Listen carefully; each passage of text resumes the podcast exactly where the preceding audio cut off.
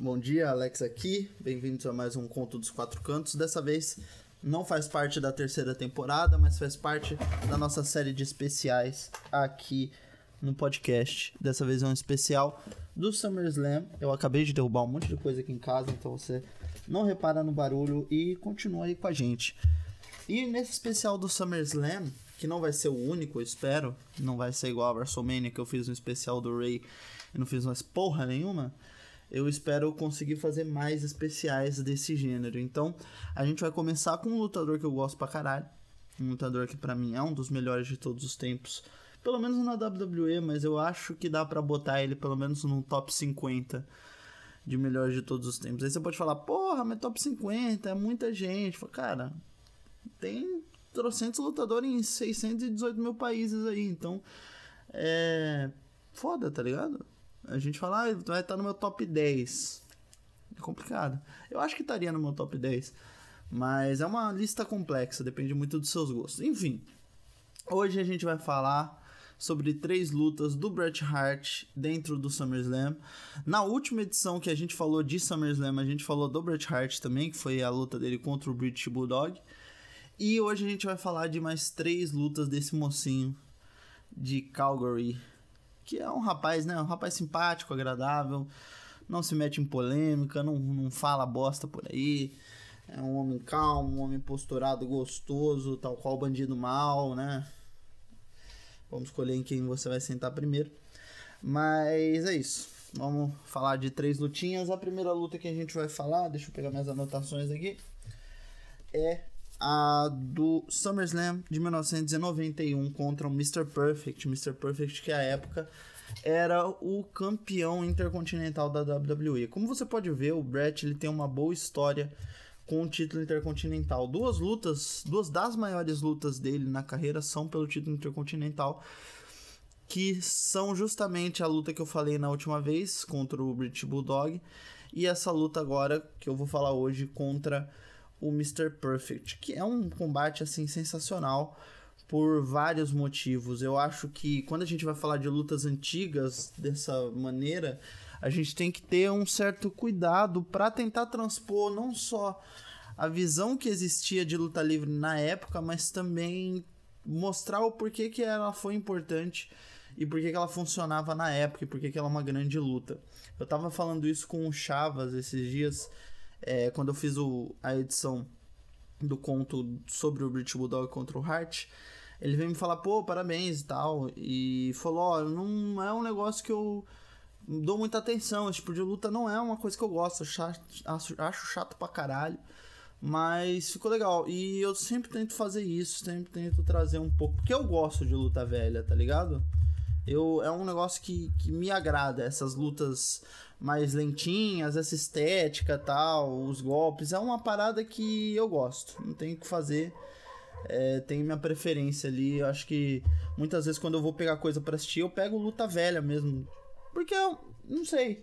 Acho que a narrativa, o, os golpes, o jeito de bater, o ringue, sei lá, tudo me, me traz uma boa sensação. É um tipo de conteúdo que eu gosto de ver. É, acho que eu consigo traçar paralelos dessa época com coisas de agora. Mas enfim, a gente tem aqui dois caras que são brilhantes no ringue. É, o Bret Hart é chovendo molhado, né? O Bret Hart é falar. Pô, o Bret Hart é foda. É tipo falar que chuva molha e que air fryer funciona.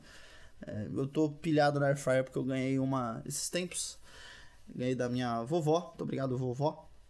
E Agora tudo, tudo que eu vou falar é air fryer de novo. Voltei pra febre air fryer, tinha um em casa, me mudei agora tem um outro air fryer.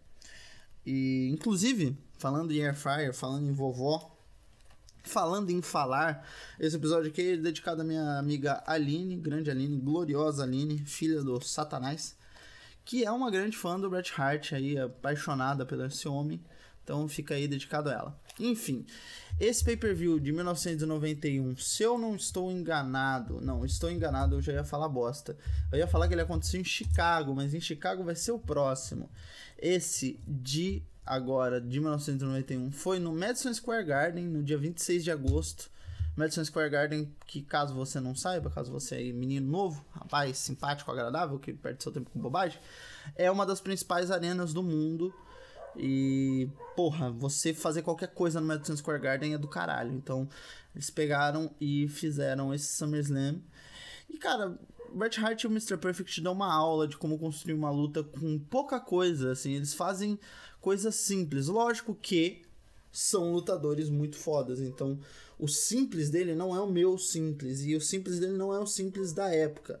Principalmente se você pegar os Batoré que estavam em evidência naquela época da WWE, assim. Se você pegar o main event desse evento, as principais lutas desse evento foram pegar aqui para você.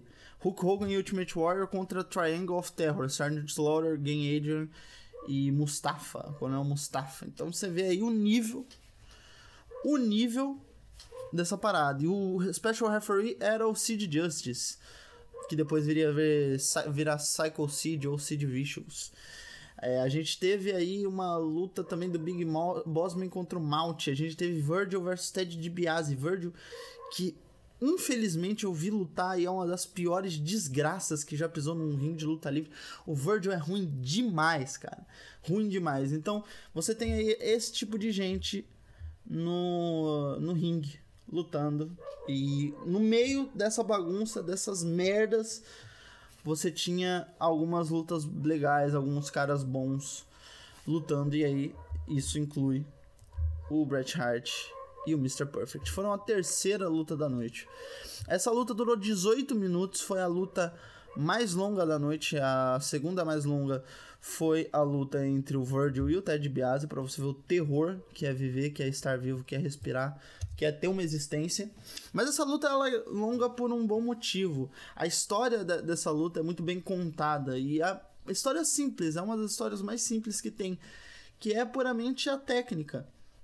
O Sharpshooter nessa época ele já estava sendo posto como um golpe muito letal. Então era o sharpshooter era pegar e acabou, não tinha escapatória.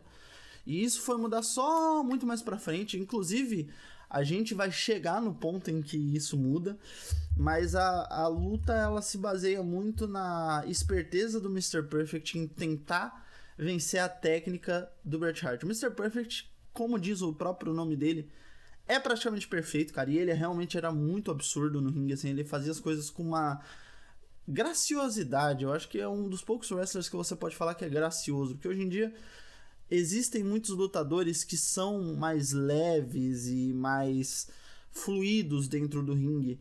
Mas eles são mais leves por natureza, assim. Eles têm o corpo mais leve, eles têm outra construção física. O Mr. Perfect era um lutador pesado, era um heavyweight que talvez não, não um heavyweight clássico, não um Hulk Hogan da vida, mas ele era um lutador mais pesado que se movia e fazia tudo com uma facilidade inacreditável. Então ele era um arounder muito carismático, extremamente carismático, que conseguia vender uma luta fazendo coisas incríveis e cara, te convencendo que aquilo que ele tava fazendo é fácil, tá ligado? Então parecia mole. E o Bret Hart é isso, ele não. Talvez ele lute fácil, né? Ele luta, às vezes você até olha e fala, ah, isso é simples. Mas o Bret Hart ele traz esse verniz de técnica, de essa coisa, essa maestria. É como você vê um cara tocando piano é, dando uma masterclass de piano. Assim, você sabe que aquela porra é difícil. Ele toca e você vê e fala, caralho, ele faz isso com uma facilidade absurda. Mas tu olha e fala, pô, isso deve ser difícil pra caralho. E é isso que o Bret Hart faz nessa luta.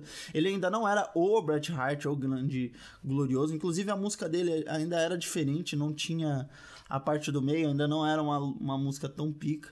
Depois, e aí depois ele começou a andar de jaquetinha. E aí, cara, quando chega a jaquetinha de couro é o, é o momento. Aí nessa época, se eu não me engano, ele tinha jaquetinha rosa. Era jaquetinha rosa, de couro também. Mas depois ele entrou a jaquetinha preta e aí não, não houve limites, né? Ele trocou pra roupa preta e houve limites. Inclusive, falando de roupa, nessa, nessa luta tem uma coisa interessante: que o Bret Hart ele rasga a roupa do Birubiru. E o Mr. Perfect fica com uma alça só a luta inteira. Que é muito esquisito, mas eu não sei nem se foi planejado, mas funcionou bem. E nos comentários a gente também tem o Rod Piper, que já teve uma field com o Bret Hart. Se eu não me engano, eles tinham lutado pelo título intercontinental ou iriam lutar pelo título intercontinental depois. Eu vou procurar aqui agora. Continental Title. O bom é que meu microfone, toda vez que eu vou digitar, ele fica balançando, né? Aí fica legal pra caralho. Mas Intercontinental Title, Bret Hart versus Rod Piper. Porque eles lutam na WrestleMania 8. Aí fica a dúvida: a WrestleMania 8 foi antes ou foi depois disso aqui? Porque é, é interessante você ver o que vira, né? O que para onde para onde vai a, a, vida. E não, é depois disso aqui. Então, ele vê o Bret Hart ganhar e nessa luta ele tá do lado do Bret Hart. E aí na WrestleMania 8, no ano seguinte, ou seja, na WrestleMania logo após esse SummerSlam, a gente tem Bret contra Rod Piper. Rod Piper que era o campeão intercontinental, não sei de quem que ele ganhou, talvez do próprio Bret. E aí rola a luta na WrestleMania. Essa luta, ela é uma luta muito simples na sua na sua enfim, foda-se, eu esqueci a palavra que eu ia falar. Mas é uma luta simples pra caralho. Não tem grandes frufrus, não tem grandes arroubos, não tem uma carga dramática gigantesca. É só uma luta entre dois caras que são muito bons. Então, agora, por exemplo, um highlight, o Brett meteu um crucifix. Ele tinha aquela coisa do collar and elbow tie-up, que era muito legal, ele não, era o, o headlock. O headlock dele era muito eficiente, tipo, ele era um cara que conseguia cantar muitas coisas da luta só com o headlock, como o Shawn Michaels fez naquela luta contra o Angle na WrestleMania. É, muito do drama da luta vinha daquilo. E o Mr. Perfect fazia tudo que o Brett conseguia atacar nele é, parecer incrível. Então o Brett estava deitado no chão e dava um coice de mula. Sabe o que é coice de mula? Que o cara dá com os dois pezinhos assim para cima? Ele dava um desse, o, o, o Mr. Perfect saía girando. O Bret Hart ia dar um clothesline no Perfect para fora do ringue e o Perfect girava, fazia altas piruetas, voava. E o Bret, quando ele cai, apesar do selling dele ser muito bom, o Bret cai pesado. O Bret ele cai como se ele estivesse machucando. O Mr. Perfect não, ele cai como se ele estivesse num filme, num, num teatro. É uma coisa mais lúdica e é muito bonito, cara. Eu sou muito fã do, do Mr. Perfect. Ele tem aquele golpe que a Natália também dá, que é o cara tá sentado e ele vai dá uma cambalhota por cima da cabeça da pessoa e puxa a cabeça da pessoa. E sim, eu usei a Natália de exemplo, porque eu gosto muito da Natália. E como a gente tá falando da família Hart também, né? Ela é filha do Jim Enville. Ah, vale, vale a menção. menção. Por falar em Jimmy Enville, só acabando essa luta aqui, o Bret Hart consegue dar kick out de um Perfect Plex que não tinha sido feito, pelo menos segundo os comentários, até então. E a gente vai ter essa repetição de coisas que nunca tinham acontecido na luta contra o Undertaker, que eu vou falar, que é a luta de 97, que eu já citei aqui no Conto dos Quatro Cantos, no episódio de Field entre Undertaker e Shawn Michaels. Se você não ouviu, vai lá ouvir, que é muito bom, um dos meus orgulhos aqui do conto. Mas a gente tem aí o Bret Hart quebrando essa hegemonia do Perfect Plex e conseguindo na raiva, e você vai vendo que a raiva do Bret Hart vai subindo durante a luta e ele vai conseguindo sobrepor todas as táticas do Mr. Perfect. Ele bate no manager do Mr. Perfect, que é o coach. Ele dá um suplex no Mr. Perfect logo após o gorila. O, go, o, o, caralho! Nossa, eu tive uma câmera mental, ó. Gorila. Não consegui falar gorila, eu ia falar golira. E aí eu tive uma câmera mental aqui, eu peço perdão. Eu acabei de tomar uma garrafa de chocolate e isso não deve fazer bem para a saúde. Então é por isso que eu tô assim. Se eu tivesse tomado uma garrafa de água, a garrafa de água refrescante gelada, não estaria assim. Mas como eu tomei uma garrafa de chocolate, que eu não sei nem o que tem na composição, não sei nem se é leite com chocolate só, deve ter um monte de merda junto, mas não me interessa, eu adoro chocolate, então chocolate, se você quiser me patrocinar, mande chocolate aqui para casa. Eu aceito ficar com diabetes se eu puder tomar chocolate de graça. Mas o, o Gorila Monsoon, ele fala, logo antes do suplex do Bret Hart, ele solta a gloriosa Here Comes Suplex City. Então, sim, ele manda um Suplex City no auge de, do cu de 1991. Que é muito bonito. E aí o Bret vai, dá o suplex, dá backbreaker, amassa o Mr. Perfect, dá aquele elbow, diving elbow drop que ele dá na da top rope. Não é um elbow drop por si só, mas ele consegue né, levar a luta a isso. Acaba tomando um low blow do, do Mr. Perfect e aí a luta caminha pro final. Depois que ele bate no coach e, o, e acaba recebendo o low blow do Mr. Perfect, o Mr. Perfect começa a dar leg drops na área do, da pelvis dele. Não é não chega a ser um low blow, porque senão o juiz, né, o Hebner, de gravatinha borboleta, teria desqualificado ele mas não acontece. Ele começa a dar esses golpes e em um desses golpes o Brett trava a perna do Mr. Perfect deitado e deitado o filho de uma puta aplica um sharpshooter, cara. Isso é demais. E aí quando ele levanta, já, já levanta o Mr. Perfect já, já desistindo. Nessa época não se dava tap out, a desistência era no gogó mesmo. Eu não sei quando dizem, já ouvi boatos de que a primeira vez que se deu tap out ou o tap out foi inventado dentro da luta livre na, na ECW por causa do TES, porque o TES Mission não daria para você dar tap out, então não daria para você falar, então o cara daria tap out, foi uma ideia do TES, mas isso é rumor, eu não tô confirmando nada disso aqui, tá? É só um, um boato que eu ouvi dizer.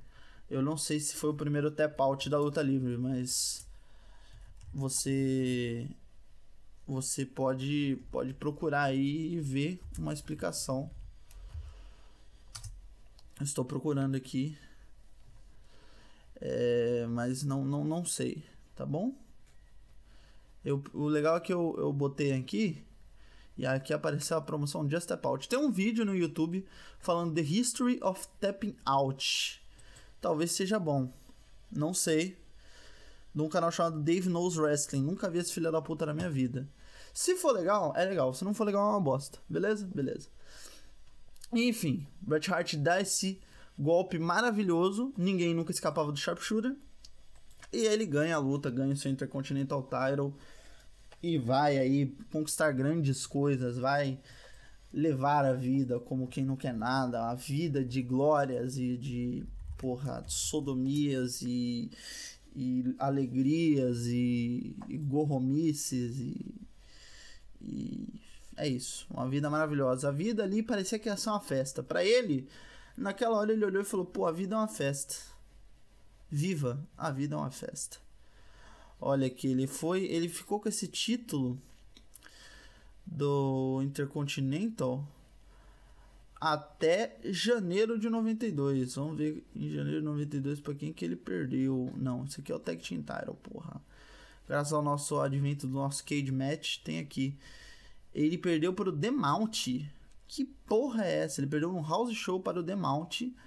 Ele fez inúmeras defesas aqui, ó. Ele fez 16 defesas. Não, talvez 15 defesas e na 16 ele perde para o Demount num house show em Springfield, Massachusetts. Massachusetts. E aí ele já tinha defendido contra grandes, contra Ted Biasi, contra o próprio Mount, contra Barry Horowitz. Ele perdeu uma luta por count out contra o Ric Flair num superstar da vida. E é, não defendeu contra grandes não. Defendeu contra uns bunda mole. E teve umas lutas com os nomes grandes, mas nada muito grande. E aí em 91, ele, em 92 ele recupera esse título e vai ficar com esse título até agosto. E em agosto ele perde o título pro British Bulldog, numa luta que a gente já falou aqui, correto? Aquela gloriosa luta no Wembley, que é antológica. Se você não ouviu esse episódio, ele tá logo aqui atrás, você pode ver. E aí, pouco tempo depois, em outubro, dia 12 de outubro, ele vai e ganha o título da WWF do Ric Flair num house show, numa luta que durou 26 minutos. E aí ele vai segurar esse título até a WrestleMania 9, quando ele perde pro Yokozuna. E aí o Hulk Hogan vai e ganha do Yokozuna e o resto é festa. Mas enfim, entre idas e vindas da vida e do universo e tudo mais, ele acaba voltando para essa rota do WWF Title. Pro Intercontinental Title, eu acho que ele nunca voltou, pelo menos que eu tô vendo aqui. Nunca voltou, foi o último título mid-carder dele na WWE. Depois. É... Mentira, mentira. Ele foi. Teve um reinado. Um reinado, né? Ele, ele foi campeão da, da United States em 2010, mas essa, não vou contar essa porra. Ganhou do Miz e tal. Mas ele. Foi o último título mid-carder dele dentro da World Wrestling Federation. Depois ele veio só ganhando títulos mundiais. Quando ele foi para a WCW, ele ganhou aí o título United States, ganhou o World Heavyweight, mas nada muito longevo, porque a WCW era putaria nessa época. Mas enfim, ele acaba chegando na rota do WWF Title, tem essa derrota pro Yokozuna e vai voltar à rota do WWF Title quando ele ganha a Royal Rumble. E ele ganha não definitivamente. Ele não ganha cravado, ele não ganha pá, ganhei, foda-se. Ele ganha junto com o Lex Luger. O que é uma loucura. Uma loucura, sabe? Eles se eliminam e aí vai os dois pra WrestleMania. Inclusive, quando eu vi Batista e John Cena fazerem o mesmo na, no Royal Rumble 2005, e eu não vi ao vivo, eu vi isso retroativamente, lógico, tudo isso eu vi retroativamente, gente. Comecei a ver WWE em 2008. 2008 pra frente eu vi tudo certinho, tirando na época da pandemia. Mas de antes é tudo retroativo, até porque eu tenho 25 anos, porra. Não tem como ver essa porra na época. É... Mas enfim, ele acaba ganhando a Royal Rumble junto com o Lex Luger e os dois enfrentam o Yokozuna na WrestleMania. E na WrestleMania 10, ali no Madison Square Garden, onde ele fez essa grande luta contra o Mr. Perfect, ele ganha o WWF Title e vai num reinado muito melhor do que o outro, defendendo contra caras muito melhores ele vai enfrentar o próprio irmão no SummerSlam 94. Lembrando que nessa própria WrestleMania 10 ele enfrentou o próprio irmão. Foram duas lutas, cada um lutou duas vezes, se eu não me engano. Então, o Owen lutou contra o Brett na WrestleMania 10 e ganhou do Brett, ganhou uma luta muito foda, é muito foda essa luta. É, deixa eu ver aqui se o Lex Luger lutou duas vezes ou se ele lutou uma só. Ah, não, acho que ele lutou uma só, até porque o Lex Luger é ruim pra caralho. Então, se tivessem botado ele pra lutar duas vezes, seria um, uma tragédia. Uma vez já é uma tragédia, então, porra, duas vezes é complicado. Então, ele lutou contra o Yokozuna e perdeu. O special referee da luta foi o Mr. Perfect. E aí, na no main event, o Brett ganha do Yokozuna. O special referee era o Rod Piper, que a gente acabou de comentar. Eles acabam se enfrentando, se enfrentaram na WrestleMania anterior, duas WrestleManias anteriores.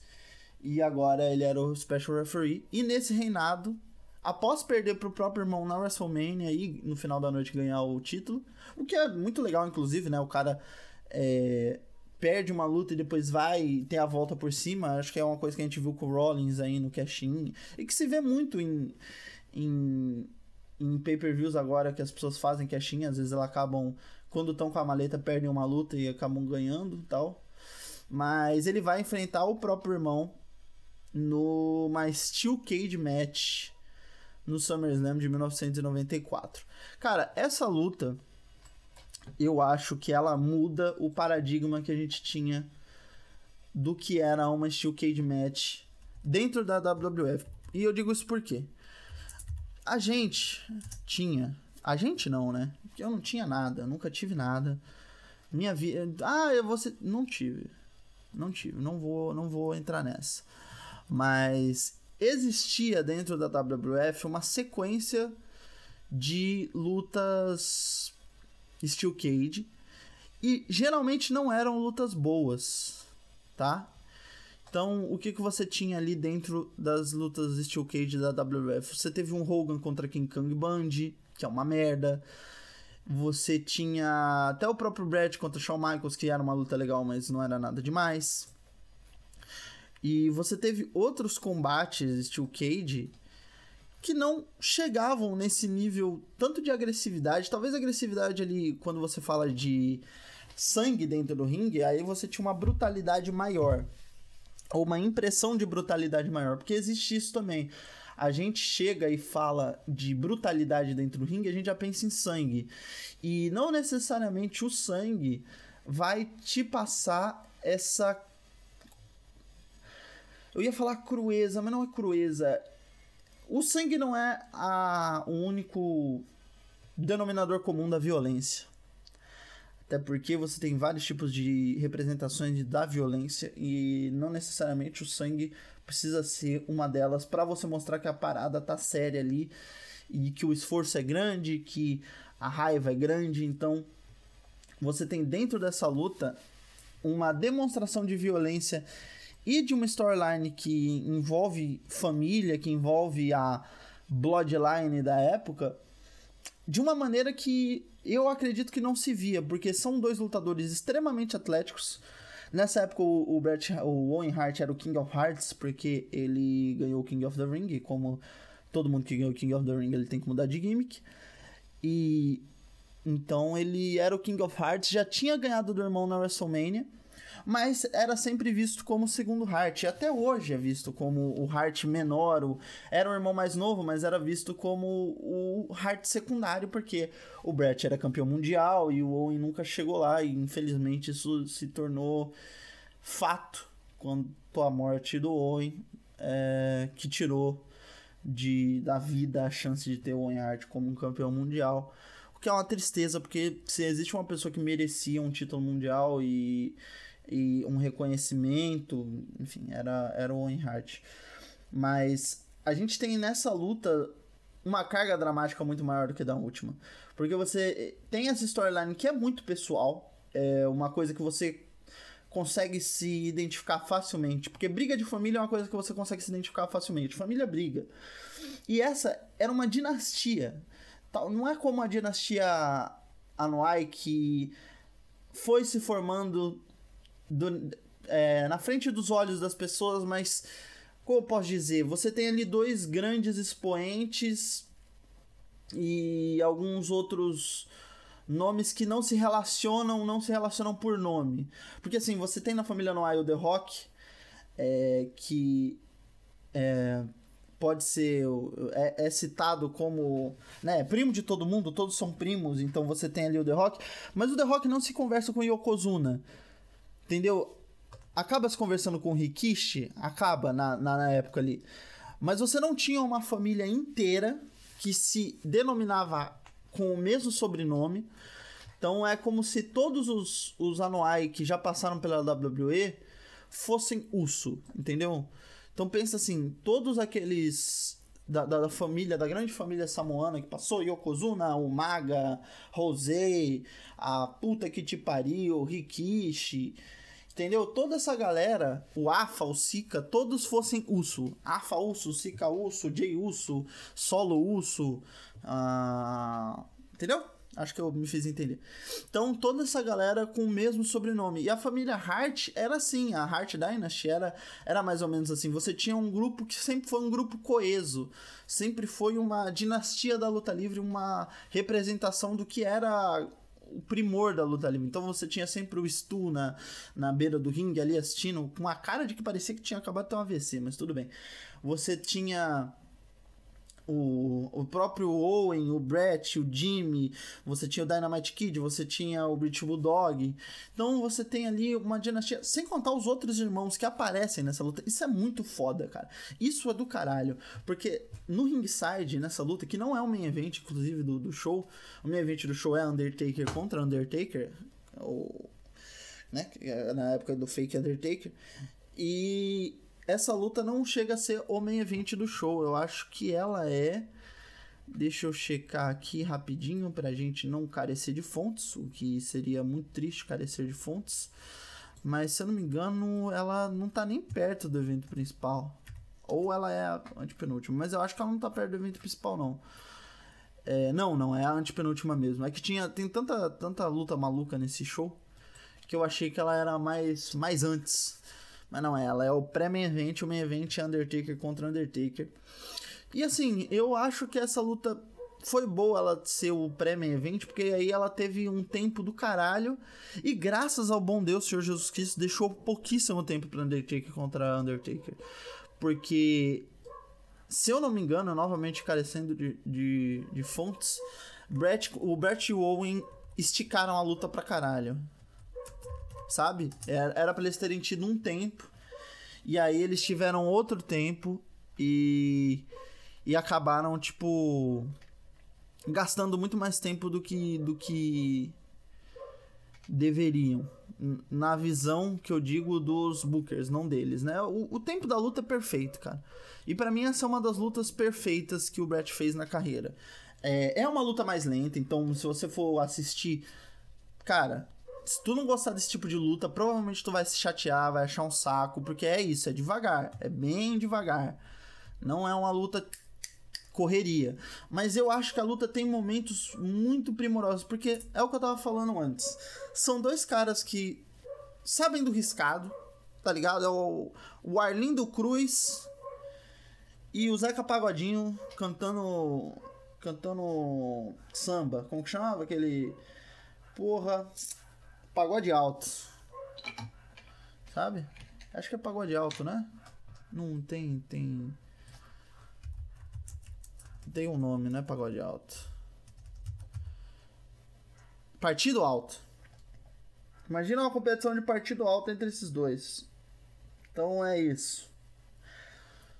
E aí é, é dois caras que sabem, sabe do partido alto, e estão fazendo a deles. E assim, podia ter tomado quanto tempo eles quisessem.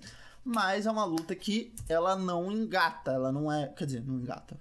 usei o termo errado ela não flui rapidamente. É uma luta mais lenta, é uma luta mais demorada, ela é mais sofrida. E eu acho que faz muito sentido ela ser sofrida.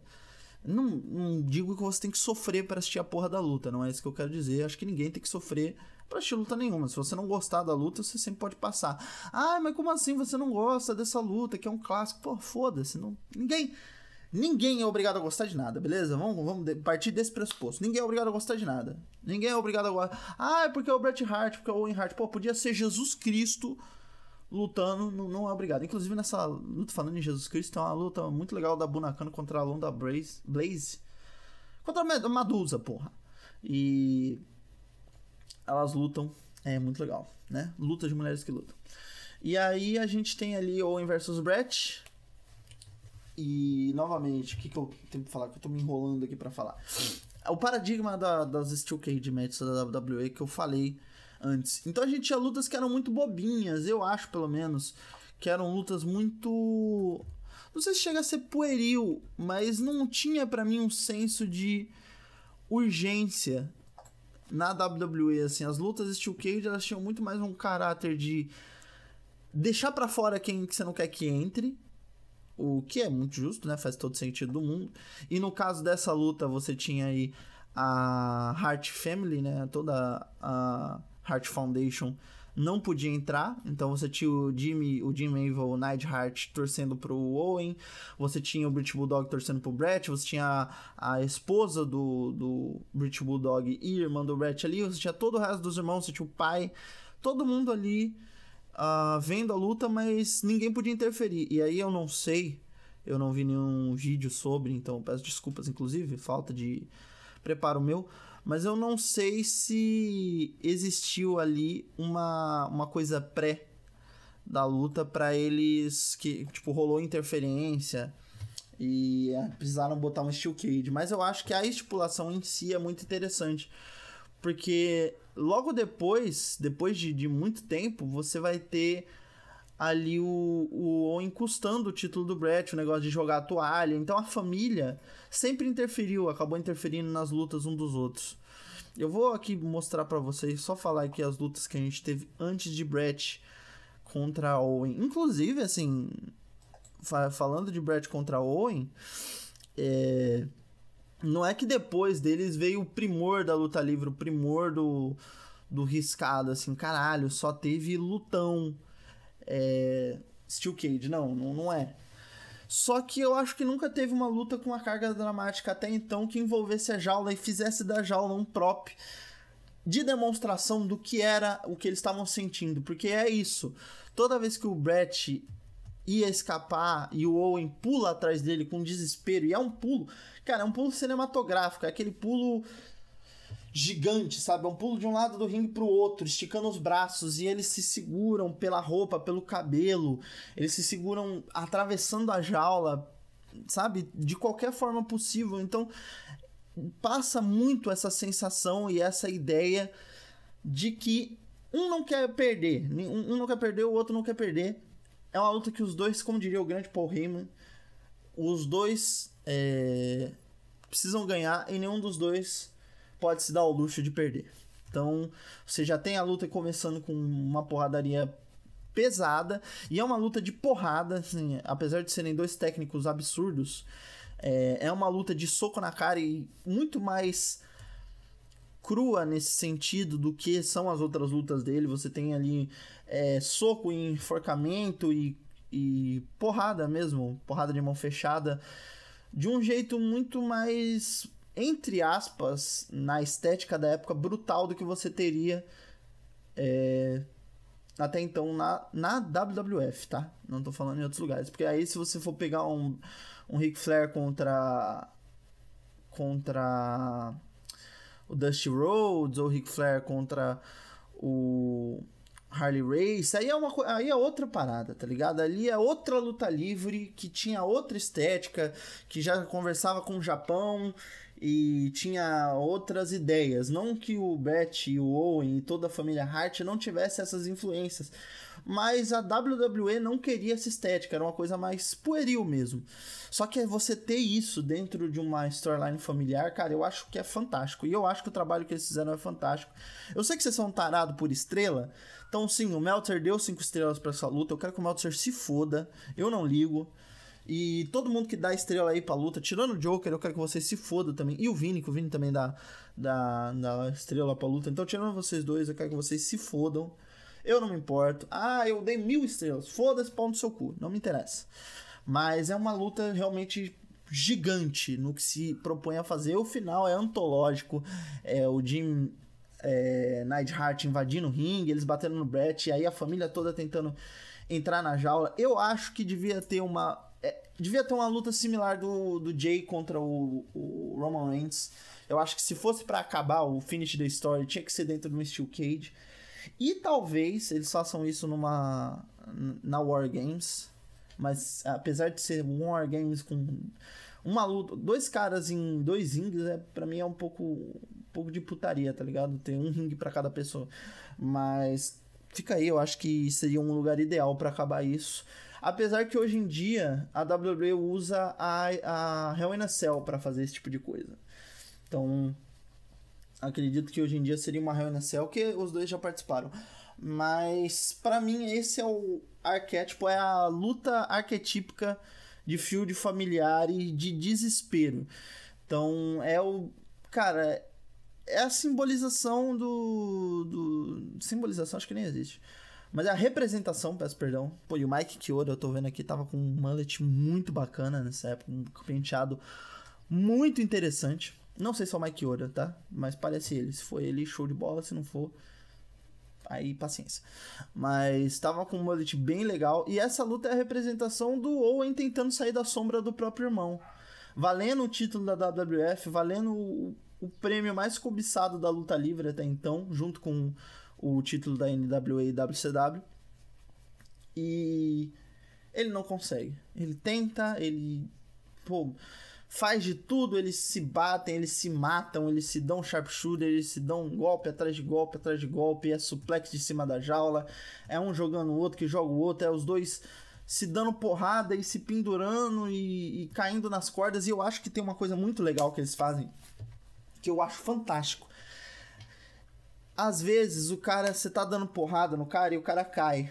O seu adversário cai. E ao invés dele ficar ali na, em cima da jaula esperando o adversário levantar para tirar ele da jaula, tipo, eles faziam uma parada que era muito legal, porque como eles estavam cansados ali, às vezes o cara tava tava trocando porrada, então você derrubava o, adversário, mas o você mesmo escorregava e caía na corda e tal. E essa parada de pular os pulos muito altos para tentar sair o mais rápido possível. Essa luta tem um sentido de urgência maravilhoso. Eu tô começando a ficar mais empolgado do que eu deveria. Então eu vou acabar por aqui essa luta. Eu acho que essa luta é uma luta primorosa. Se você não tiver paciência para assistir, não precisa. Tá bom? Não precisa, gente. Fica tranquilo, fica na paz. Fica com a minha bênção. Você não precisa assistir. Não é Ai, meu Deus do céu, vou ter que sofrer pra assistir. Não, foda-se. Ah, não gosto, foda-se. Tá tudo bem, gente. Tá tudo bem, a vida é linda. Essa luta foi em Chicago, essa aí foi em Chicago. O pior lugar do planeta, porque eu odeio Chicago. Acho um público chato pra caralho. Não odiava Chicago por culpa do CM Punk e do público de Chicago. Odeio Chicago. Foda-se Chicago. Não quero saber de Chicago, não gosto. E todo mundo que veio de Chicago também vai tomar no cu. Mentira, eu não conheço muito. Só, só o Al Capone. É o único cara legal de Chicago. Mas é isso. A gente teve essa luta, o Brett ganha. No final, que é incrível, assim, ele se pendura. Ele, os dois estão conseguindo sair da jaula. E aí o Brett consegue ter uma vantagem maior. E eles tentam sair ao mesmo tempo.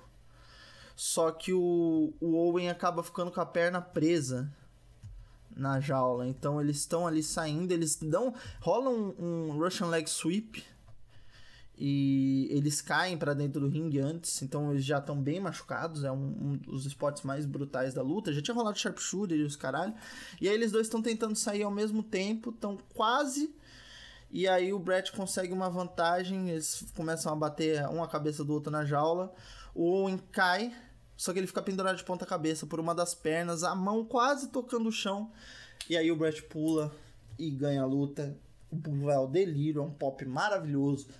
Pô, a gente sonha com esse pop em todo final de luta. É o pop do mundo das ideias. E ele ganha. Ganha porque é, é foda. E essa luta é fantástica, acho que é uma demonstração do quão habilidosos esses dois eram e tiveram carreiras abreviadas pela burrice humana. Porque os seres humanos são, são uma merda. E a gente depende dos outros. E isso é pro bem e pro mal. Todo mundo que lutou contra o Brett, eu acho, nessa época, saiu melhor do que entrou.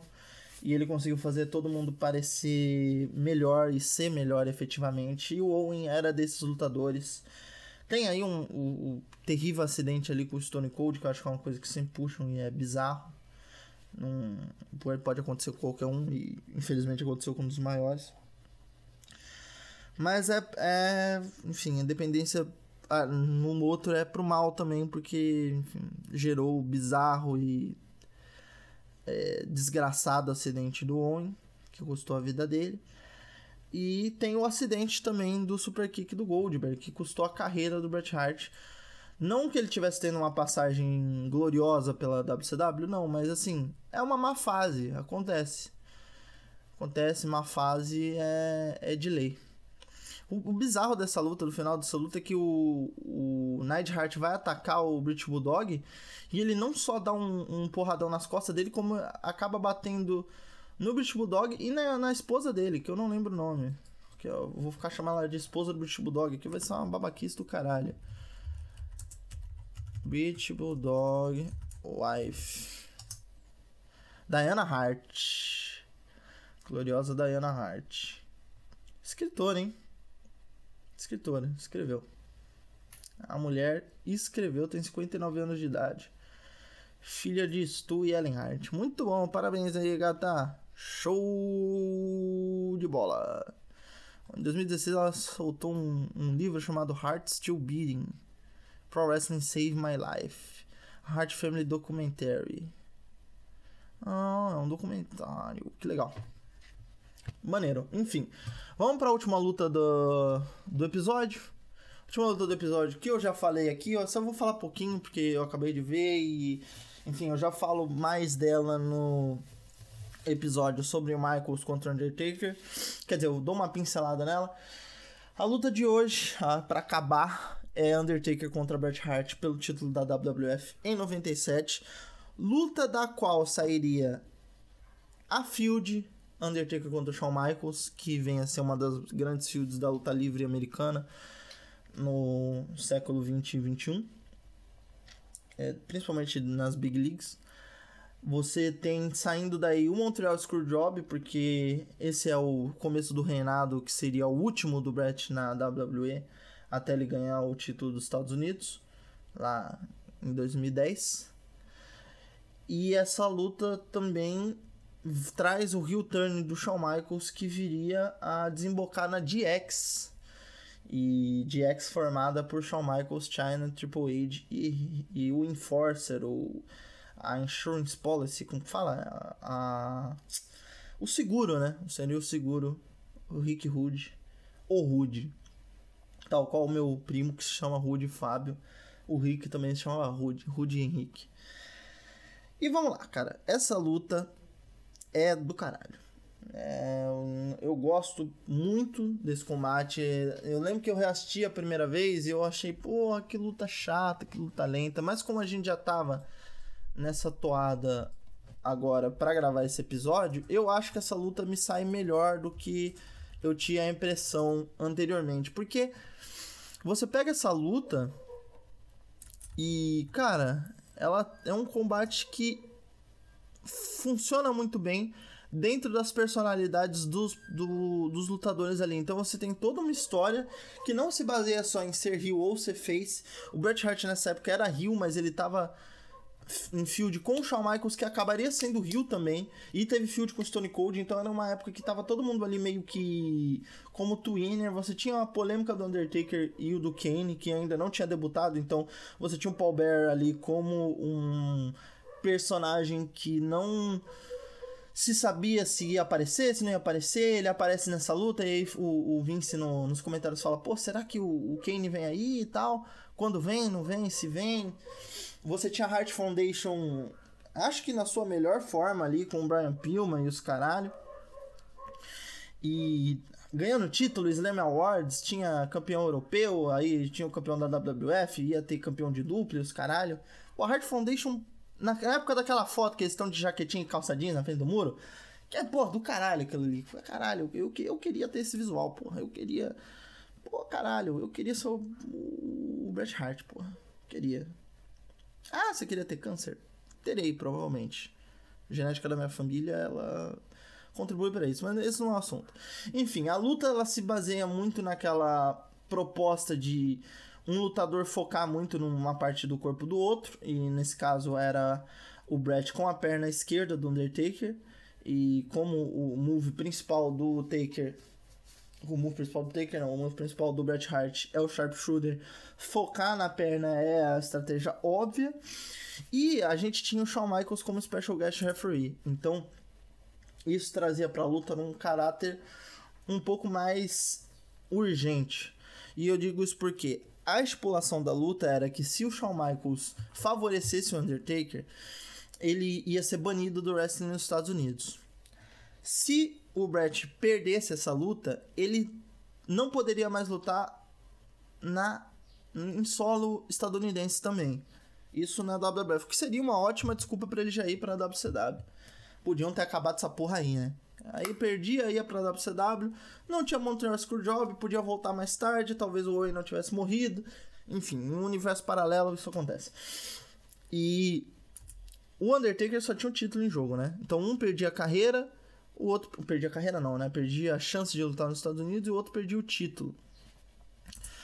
Ah, o que acabou acontecendo é que você teve várias interferências durante a luta. Você teve o Paul Bear aparecendo e aí o Undertaker saindo do ringue putaço para bater nele, o que acabou atrapalhando na luta dele. Você tem o Brian Pillman e o Owen Hart aparecendo, que fez o Undertaker também sair do ringue e o Shawn Michaels começar a ter os seus atritos ali com o Taker, porque quando rola essa invasão da Heart Foundation, o Michael sai para expulsar eles e o Undertaker dá um chokeslam no Brett e não rola contagem por causa disso. E ali o Undertaker fica bravo já com o Shawn Michaels por causa disso. Lembrando que foi a primeira luta do Shawn Michaels como Special Guest Referee, isso ia trazer essa porra dessa tendência dele ser o arquétipo maior do Special Guest Referee. Acho que ele e o Stone Cold são os dois que a WWE recorria para ser juiz de luta. Tanto que depois aí você teve o Rock contra o Triple H, que o Michael foi referee duas vezes. Você tinha. Você teve também aquela Elimination Chamber, que o Michaels foi juiz. Você teve aí a luta do Taker contra o Triple H, que o Michaels foi juiz. Então ele é um. Ele é o cara para ser juiz, tá ligado? E aí você tinha também na figura do Bret Hart nessa época uma outra persona. Porque em, dois, em 92, quando tem a luta contra o British Bulldog, você tem a união da Heart Foundation ali é, sendo aplaudida. E depois, nessa época, com toda a parada do, de, do orgulho canadense que eles traziam, a Heart Foundation volta e eles voltam chorando e se abraçando. O, todo mundo já de cabelo curto, menos o Brett, então o Owen de cabelo curto, o, o British Bulldog de cabelo curto e tal. A Heart Foundation volta, mas ela volta sob as vaias do público. Ela volta sendo odiada, porque era isso, era o, o Brett falando que os Estados Unidos é uma merda, e é mesmo, falando que o Canadá era pica, que os Estados Unidos de cu é rola, e aí era isso, no Canadá eles eram ovacionados, então, porra, Brian Pillman ia lutar no Canadá, era ovacionado, Brett ia lutar no Canadá, era ovacionado, tem aquela luta que são os Road Warriors, o Stone Cold, acho que o Ken Shamrock e o Goldust, contra a Heart Foundation, que, porra, a Heart Foundation parece que, que é Deus entrando na, na arena, que é no In Your House. E ali então você tem três lutadores que não são faces, não são heels e todos estão dentro das suas storylines respectivas. O Michaels eu não sei o que, que ele estava fazendo na época, não sei se ele ainda estava na época de lesão ou na época de férias, mas logo depois disso ele volta a lutar. E aí você tem a sequência de lutas contra o Undertaker que vai desembocar no Bad Blood na Hell in a Cell. Enfim, o que, que acontece nessa luta que descaralha tudo? O Brett vai dar um sharpshooter no Undertaker ali no corner. No corner mesmo, ele prende as pernas do Taker ali, como alguns caras fazem com o Figure 4 Leg Lock. Prende as pernas do cara em volta do, do, do poste de ferro, sai para fora do ringue e dá o Figure 4 usando a, o poste de apoio. Ele faz isso e também faz o sharpshooter. Quando ele tá em cima do ringue para dar o sharpshooter, o Undertaker acaba escapando do Sharpshooter e joga o Brett em cima do, do Shawn Michaels. Lembrando que nessa luta também o Undertaker escapa de um Sharpshooter na força do ódio, na força das pernas mesmo. Ele explode as pernas, assim, ele dá aquele estourão e escapa do Sharpshooter pela primeira vez. É, eu não prestei muita atenção no pop dessa hora, tá? Mas nos comentários eles foram uma loucura. Jim Ross, é, Jerry the King Lawler e Vince K. McMahon foram a, ao delírio nessa hora. E aí é isso. Bret Hart vai pro ringue, dá uma cadeirada no Taker. Tenta o pinfall, o Undertaker dá kick out, porque enfim, Super Taker tá demais nos trazendo alegria. Eles começam a brigar, o Shawn Michaels vem mostrar a cadeira pro Bret, falar: ah, você bateu, não bateu, não sei o que, pau no seu cu. Aí o Bret manda ele se fuder, cospe na cara dele, vai tomar a cadeirada e abaixa. E aí a cadeirada do Shawn Michaels pega no Undertaker. A luta vai a 3, né? A contagem vai a 3. E aí o resto é história. Lixo no ringue pra caralho, cadeira voando. Mentira, não teve cadeira voando, mas copo voou pra caralho. Porra, parecia a festa do, do, do, dos copos, parecia balonagem essa porra. E é isso, eu acho que é uma luta. O Undertaker fala muito bem dessa luta. Esse belt, eu tô vendo aqui o Bret Hart com belt, esse belt cai muito bem no Bret, cara, muito bem, é muito foda. Ele tem a, esse belt é a cara dele. É, é uma luta que eu acho que o Undertaker consegue trabalhar bem, não tá tão devagar quanto outras lutas dele eram em tempos passados. Eu acho que já é uma época que o Undertaker passou a adquirir um ritmo melhor, é, já explorava outras coisas, já tinha a luvinha de MMA, eu acho que ele já estava mais ligado nas artes marciais, então ele explora outro tipo de golpe, ele consegue se mover mais no ringue e acompanhar o Brett. Claro que não é uma luta ao nível de ou em contra Brett, tá? Não, não é. O Undertaker não é esse lutador, nunca foi e nunca será. Até porque já parou de lutar. Mas ele consegue ter um pouco mais de folga ali para brincar. E eu acho isso muito legal. O, inclusive o Chokeslam que os dois conseguem trazer é muito bacana. Acho que o Brett tem uma posição legal e ele tem o peso bom pro Undertaker segurar ali e jogar. Nessa época o Chokeslam não era tão jogado quanto se tornou depois. Ele era muito mais colocado, assim, se dava o chokeslam e você soltava o cara um pouco mais perto do chão, não era... É parecia o chokeslam que o Big Show dá hoje em dia. E eu acho que essa luta ela tem muito essa dinâmica de surpresa, de reversal, de golpe que vai e não vai, então para mim funciona muito bem, é uma das melhores lutas do Undertaker dessa época. E não é uma das melhores lutas do Brett, porque o Brett é foda, então não tem como, assim. É uma lista muito grande. Mas para um lutador como o Undertaker é um presente essa luta. E ele sempre falou muito bem disso. Eu acho que a química dele é melhor que o Shawn Michaels. Mas se fosse dado a ele e o Brett a oportunidade de trabalharem juntos mais vezes, eu acho que teriam sido grandes combates. Inclusive, se o Brett tivesse continuado a carreira, né? Porque assim, pensando no, num Brett lutando até a idade que o Shawn Michaels lutou, que seria totalmente viável, acho que a gente podia ter tido um Undertaker contra Brett numa WrestleMania e, e uma luta melhor trabalhada com outro tipo de luta livre, saca? Mas essa foi a oportunidade que a gente teve. Na minha opinião, é uma boa luta. Eu sou enviesado para falar qualquer luta do Undertaker, então sempre tomem isso com uma pitada de desconfiança. Eu lembro que uma vez eu fui mostrar Ed contra o Undertaker, que eu adoro, né? A luta na WrestleMania. Pra Ana e pro Felipe, eles odiaram. E aí eu fiquei me sentindo mal por dias, chorei. Fui dormir chorando. Mentira, não, não fui dormir chorando, não. Mas fiquei mal, fiquei triste, porque eu não gosto de mostrar lutas ruins pros meus amigos. Eu gosto que eles fiquem felizes quando a gente vê lutinha. Mas essa é a luta. Aí, pô, essa luta é essencial para grande parte da história da WWF no futuro imediato dela. Naqueles longínquos anos de 97, 98, 99, quando Alex Manieso viria ao mundo, né? Pra, pra o quê? Pra desgraçar essa porra toda, porque não presta pra nada. Momento autodepreciativo de graça para você, não precisa pagar nada. Essa foi na conta da casa. Enfim, 56 minutos de especial, eu vou ficando por aqui. Muito obrigado a todo mundo que ouviu até agora. É sempre um prazer estar aqui com vocês. Lembre-se de acessar o Central Wrestling, canal do Vini, que tá fazendo também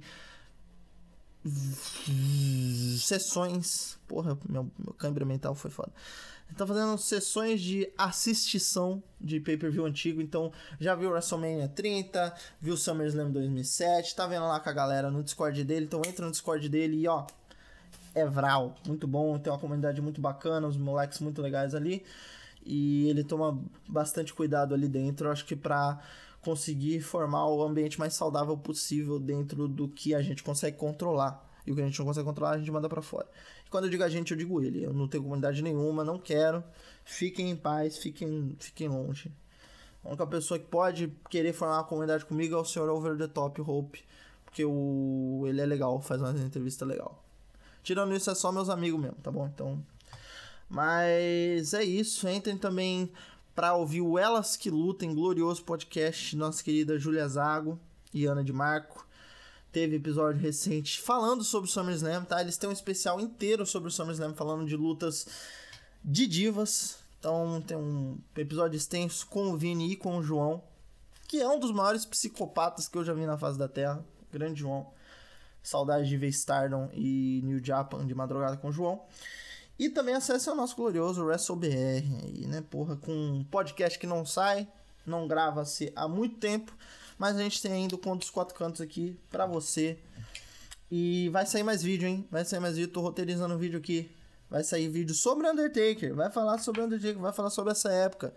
Vai se falar sobre tudo isso que tá aí. Então, prepare-se. É isso. Muito obrigado para quem assistiu, para quem ouviu até agora. Lembre-se sempre de divulgar esse podcast para o máximo de pessoas possíveis. É, divulgue as entrevistas, divulgue tudo. E muito obrigado pela paciência e pela atenção. Um abraço e até a próxima.